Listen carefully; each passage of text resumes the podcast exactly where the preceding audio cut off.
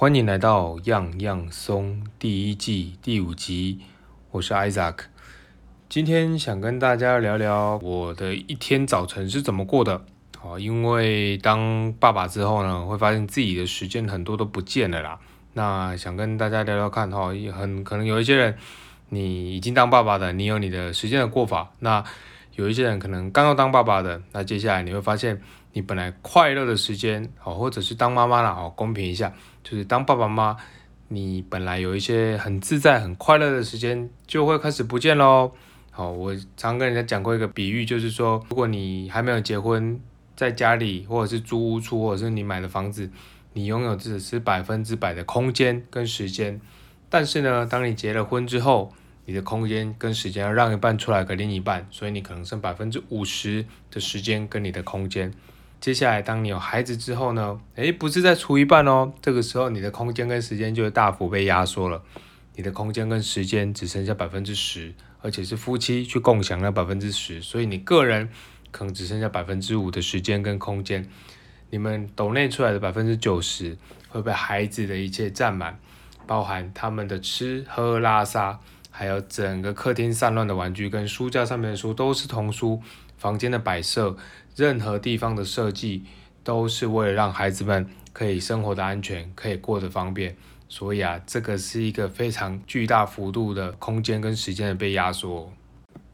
在开始跟大家分享我的早晨时间是怎么过的之前，我想先介绍一本书。好，那这本书呢，书名叫做《亲爱的彼得先生》，不是龙应台的那一本哦。他的书是叫做《亲爱的安德烈》，作者同样是女性啊。这一本书的作者叫做叶养，树叶的叶，飞扬的扬。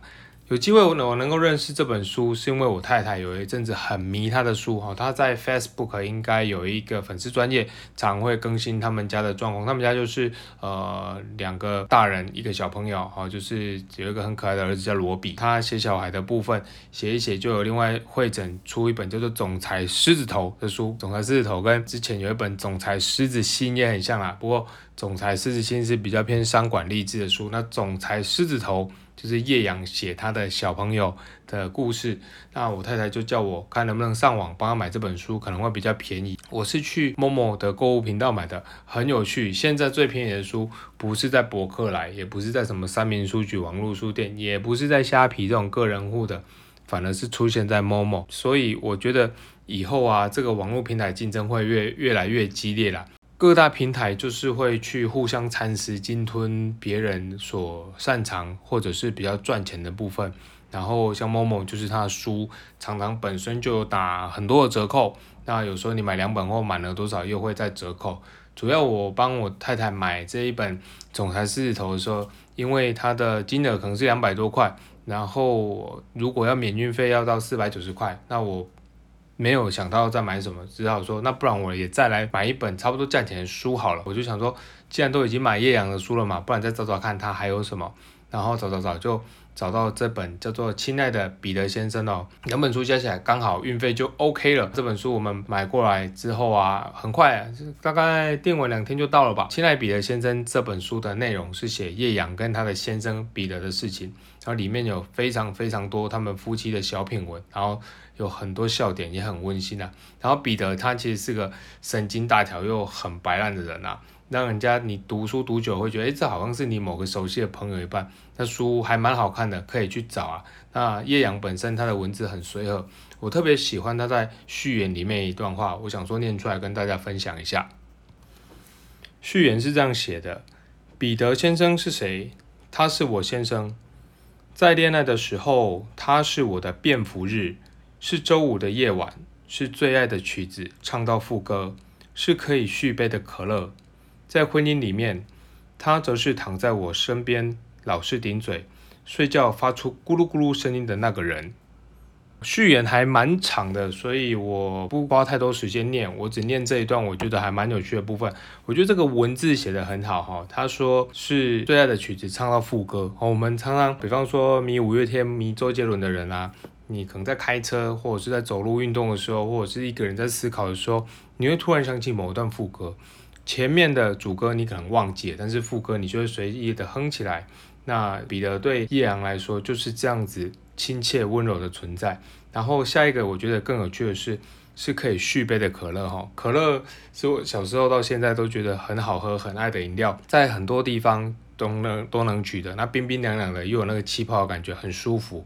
而且啊，如果有机会买到一大瓶冰在冰箱，你喝一喝，又想到哎，马上可以去倒来续杯。或者是你到外面吃一些美食餐厅，是可以无限续杯的那种感觉，你就会觉得这一种舒服跟清凉是很可靠又源源不绝的。那我想彼得在叶阳的心里也是这样的存在，是一个让他很舒服、很安心又可以无限去续杯的存在。讲完序言呢，书的内容我就不多讲了。第一个是怕可能讲太多，呃，不知道有没有什么二次创作，还是会被告，我也不知道。但是我觉得还是可以多讲一点点叶阳的部分啦。我觉得叶阳是个很厉害的斜杠哦，他除了有作家的身份，他同时还是 Google 的资深业务经理哦，我十分崇拜这样的身份啦，也感谢老婆给我买书的这个机会，来偶然的认识这样一位厉害的作家。这个段落的最后，我想再分享一段我看到很好笑的部分啦，这个是彼得发生的事情，大家请来听一下。那天晚上，我们还是忍不住叫了披萨来吃，《甄嬛传》七十六集全部播完了。没有后宫争斗可以看，我很失落。彼得先生很高兴地转到体育台，又开始啰里啰嗦解释个没完。我趁他不注意，用手机上网买了几本书。他趁我不注意，把数星星全部吃完。广告时间，彼得说要讲一个我会喜欢的跟古代有关的笑话。皇上说：“太医，朕最近好像病了。”太医说。皇上是怎么样的病呢？皇上说：“不知道，朕最近一直害怕。”太医说：“害怕什么呢？”皇上说：“朕害怕，害怕朕这一生都是朕。”太医说：“糟了，皇上，看来您是得了一种洋人传来的病。”皇上说：“是是什么病？”太医说：“这病叫……”怕今生是朕，彼得为此呵呵笑得不停，因为他的声音很像一只鸡。我也开始跟着呵呵笑得很开心。或许有很多事情，我们活在平行宇宙里，活在平行宇宙的两人结了婚，除了学着了解彼此，还要学着怎么相爱，有时候实在很费力。好了，本来还想再多念一段，但是怕说到时候真的真的被告哦，所以。大家有兴趣就会找找看，然后如果你想要省钱要借，你就来跟我说，我这本最近看了两三次看完了，然后可以看是怎么样借给你。好，接下来进入今天的主题哈，我的早晨时光。大家应该会很好奇啦，我都用什么时间读书呢？因为刚刚看那叶阳那一本书嘛，其实哈家里有小孩，你要有一段完整的时间，还真的很难啊。像我刚刚讲的，你只剩五趴的时间跟空间，就说你可能自己要花个手机，不管是处理家事啊，还是说你要买个东西什么的，哪里还有多的时间呢？特别你如果要做读书或者思考这种要集中精神的事情的时候。当孩子醒着的时候，你根本就不可能做一些事情。所以我听说有些家长会等孩子睡着之后呢，偷偷爬起来打电动啊，借此舒压一下。我们有一个很好的朋友，他们就是这样，而且他们很热忱哦，夫妻俩可以这样爬起来打电动打到三更半夜，然后隔天就还是体力很好的，不管是带小孩子去上班。所以小孩子睡着的时候啊，我觉得是家长暂时可以登出你的家长身份的清闲时光。一开始我也是都等小孩子睡了，才从房间溜出来去做自己想要做的事情啊。但是我发现我啊，我本人哈晚上做事的效率很差，有可能是工作一天加上带孩子还蛮累的，所以我常常没有办法去做一些太有创造力的事情，很容易就会开始飘去看 YouTube 耍废啊，或者是就在 FB 上面乱滑乱乱赞。其实有一些内容已经看过，我还这么滑来滑去就舍不得。然后当我要拿起书来认真看的时候，因为很累啊，所以很容易睡着。书还蛮助眠的，而且啊，有时候你进房间陪孩子睡觉，哈，陪着陪着，往往是陪睡的那个人先睡着啊。我想很多家长应该都很有同感。因此我想说这样不行啊，不然我改变一下作息的时间好。既然都要一起睡着，我就干脆睡到隔天。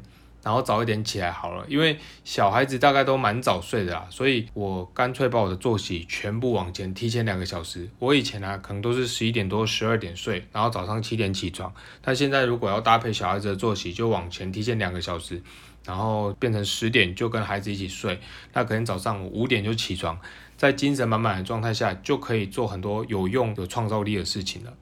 好，那从早上的五点开始到八点出门，我这段时间都在做什么呢？就想说跟大家分享一下哦。最开始的那个月啊，其实还蛮难熬的，因为哈，你起来还是会想睡觉，睡七个小时，对我啦，因为每个人他的睡眠时间不一样，有些人可能要睡十个小时，有些人可能睡五个小时就可以了。那我应该是其实是七个小时是够的，不过因为你睡完啊，你早上爬起来天还没有亮，你会觉得有点难醒，有点煎熬，所以。哦，我起床的时间那一阵子都容易落在五点半至六点，会再偷赖床一下。起床之后也很容易继续堕落跟耍废啊，可能看剧看电影。不过这样一阵子之后，我心中就有一个小声音跟我说，我不应该这样做啊，我都已经要早起了，对不对？不要浪费时间。所以我就痛定思痛的坐下来，写了一张理想的作息时间表，好，打算这样去照表操课。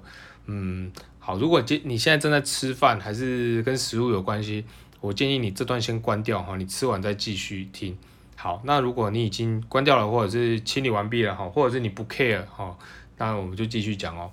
我是个习惯早起就蹲马桶的人，我小时候哦都觉得自己的肠胃不太好，怎么会两三天就拉肚子，或者是好几天没大便啊？那有时候是白天上课上到一半肚子痛，那就很尴尬，常得憋到全身猛冒冷汗，然后一直发抖。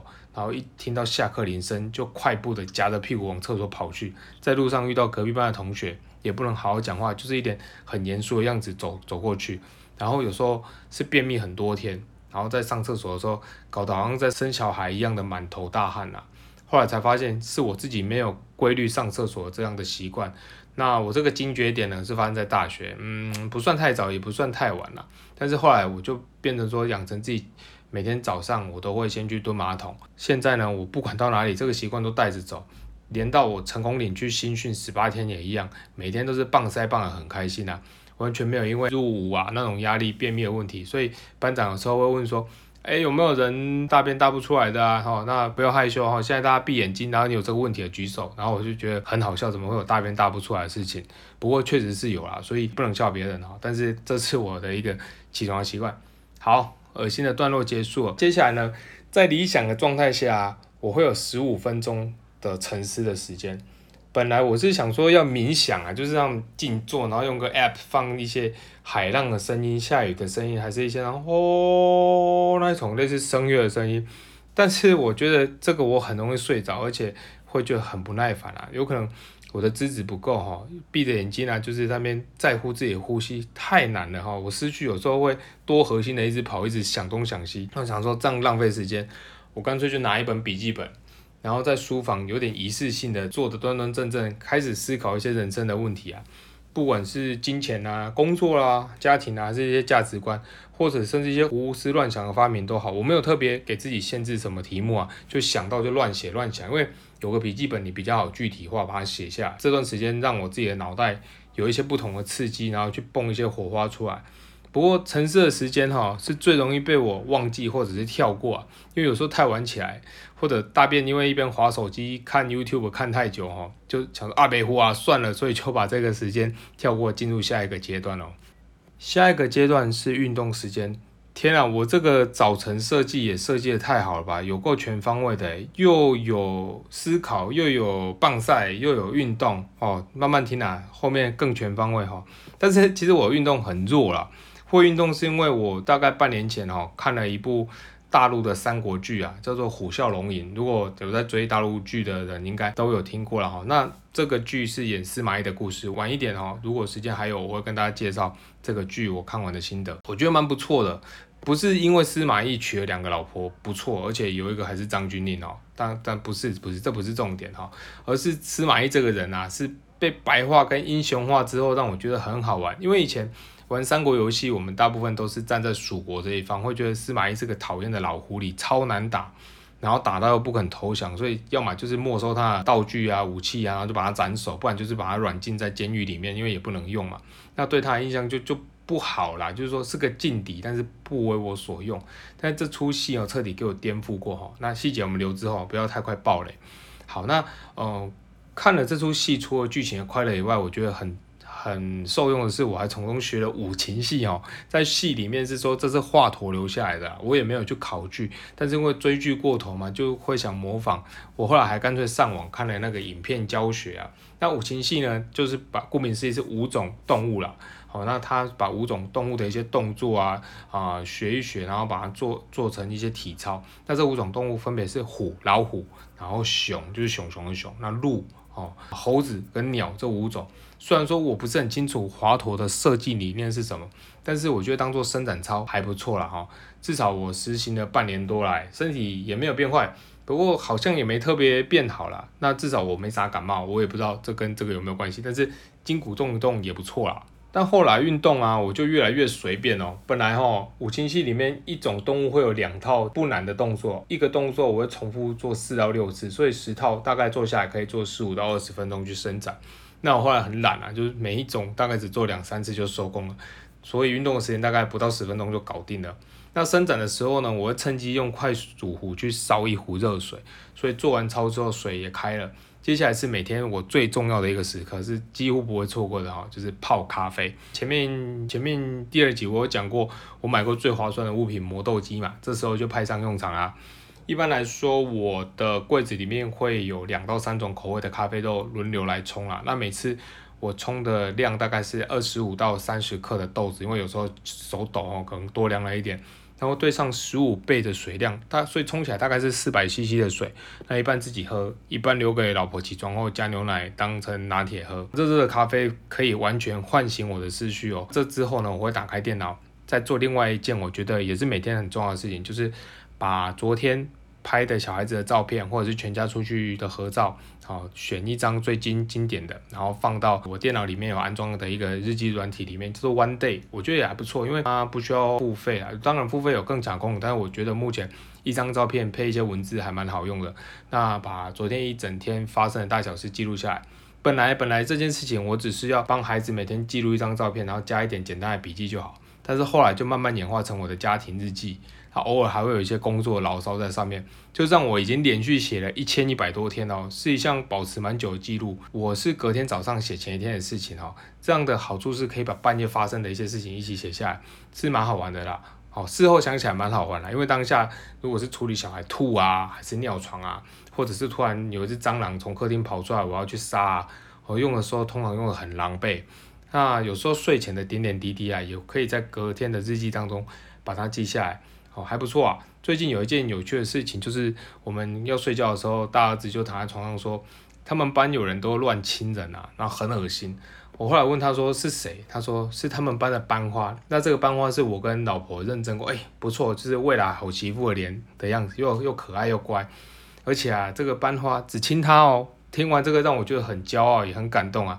但大儿子就不知好歹，一直说这样会传染武汉肺炎，很很可怕。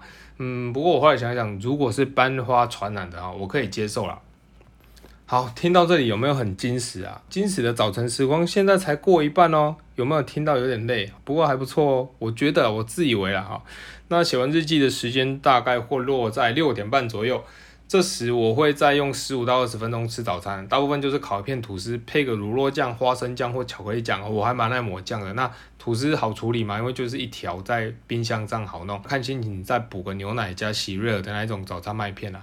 那一边吃的时候，我就一边找个影集或者是电影来看一下，不然其实一直都很精实很累。早餐时光最容易被我拿来鬼混了，因为影集有时候一精彩，早餐早就吃完了，就会不知不觉看到七点多。等我回过神来的时候。原本应该要的阅读时间就被压缩了哦。我理想的阅读时间是落在六点五十到七点十分这个区间。好，照表操课上面写是这样子。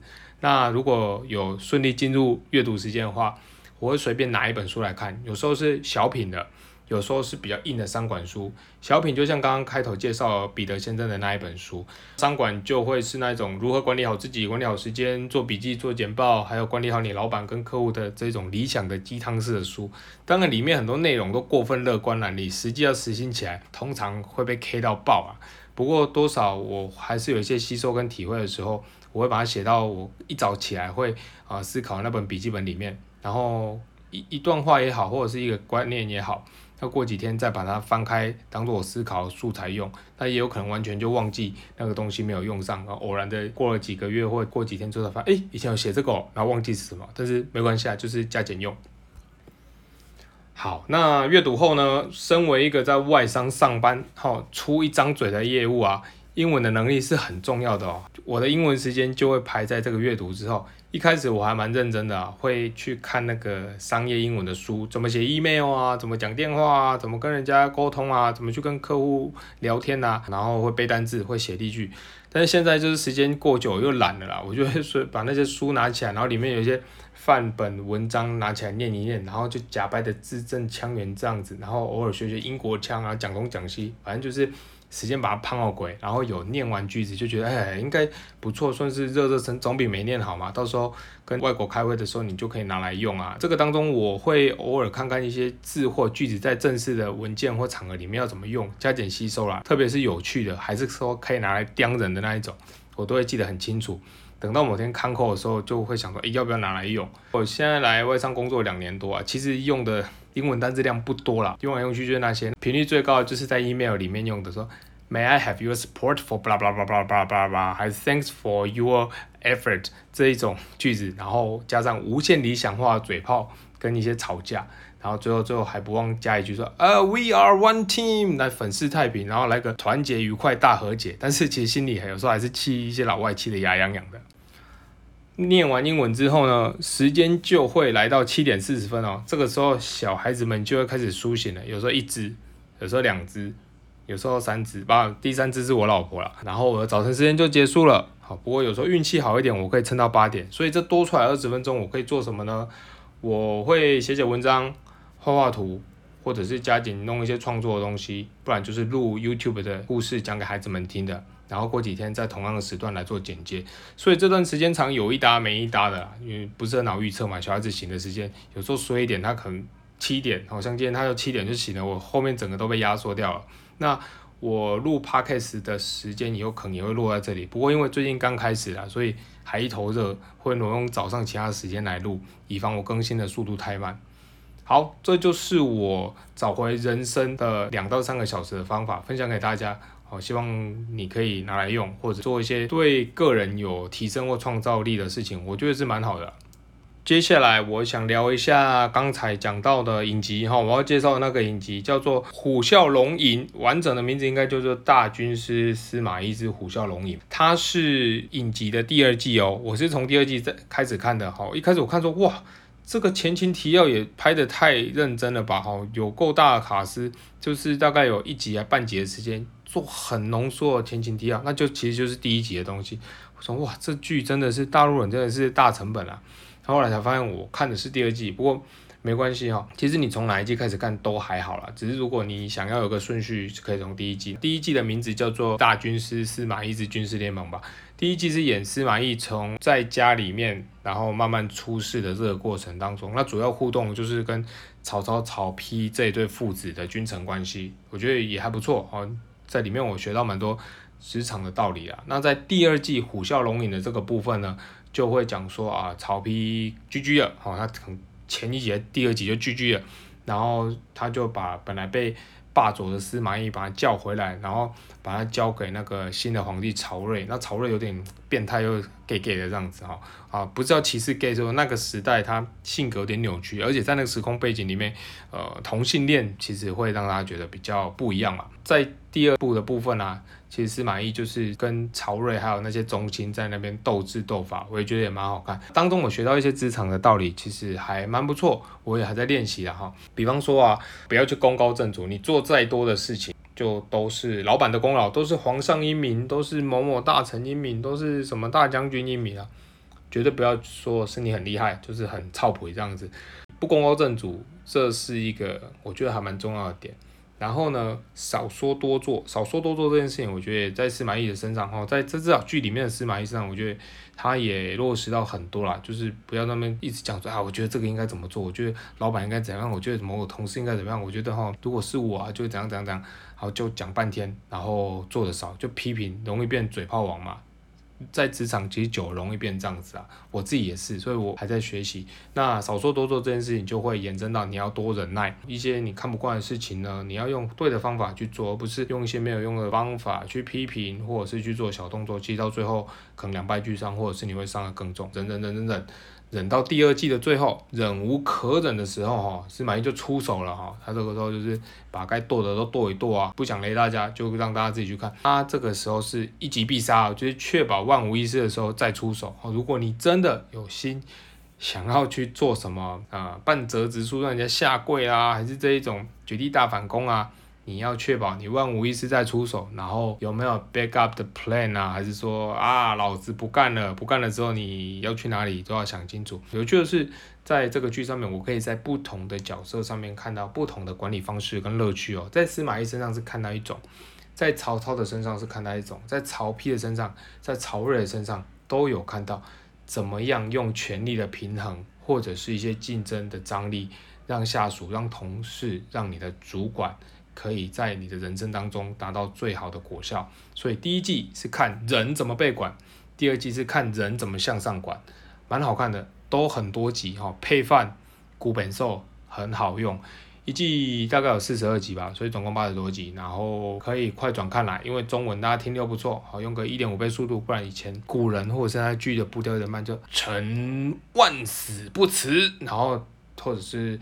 诚惶恐，然后很慢很慢很慢哦，就快一点看没关系，好，但是一些金属要看，或者是你看到张军令，哦，你想要定格一下也不错啊，他穿古装也还蛮漂亮的，OK，那今天的节目我想就到这边一个段落，跟大家聊一下我的日常，我白天的自我的时间是怎么找回来的，尤其是当父母之后。时间真的会被压缩了，然后也跟大家介绍一本我觉得不错的书，看起来蛮好看的《亲爱的彼得先生》，还有一个我觉得在职场方面蛮有启发的影集，就是司马懿的《虎啸龙吟》，还有他的前一集叫《军师联盟》，大家有空的话可以去找来看一看，然后聊一聊。好，那我们今天就到这边，接下来是工商服务的时间。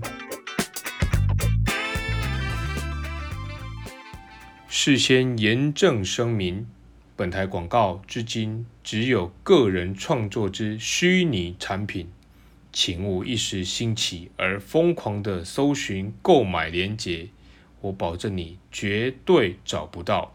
此创作将持续到有真实的产品广告后，再行公告是否调整。聆听前请冷静，三思而后行。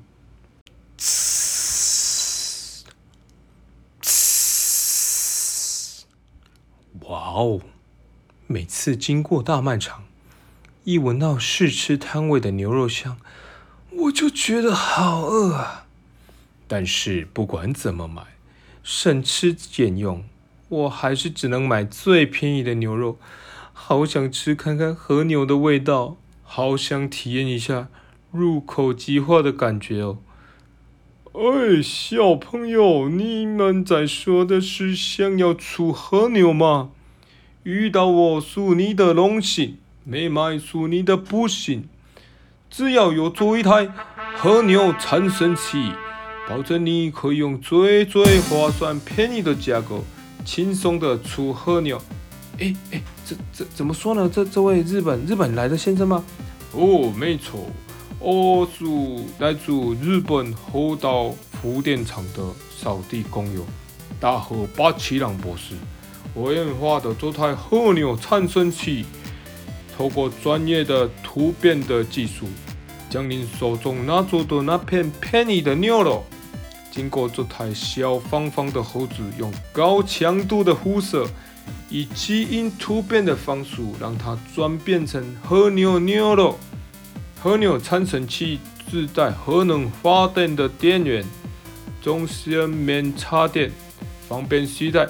走到哪带到哪，到便宜的餐厅用餐，把牛肉放进去，一秒让你的变成众人瞩目的焦点，斯巴拉西呢？哎，不不不不是，真真的变成和牛了。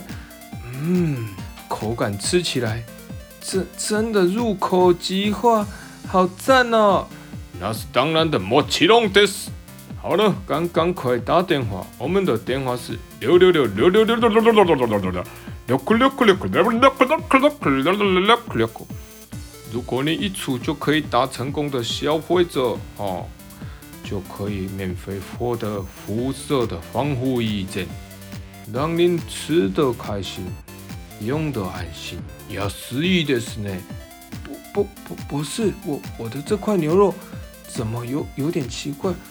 我我的喉咙热热烫烫的啊。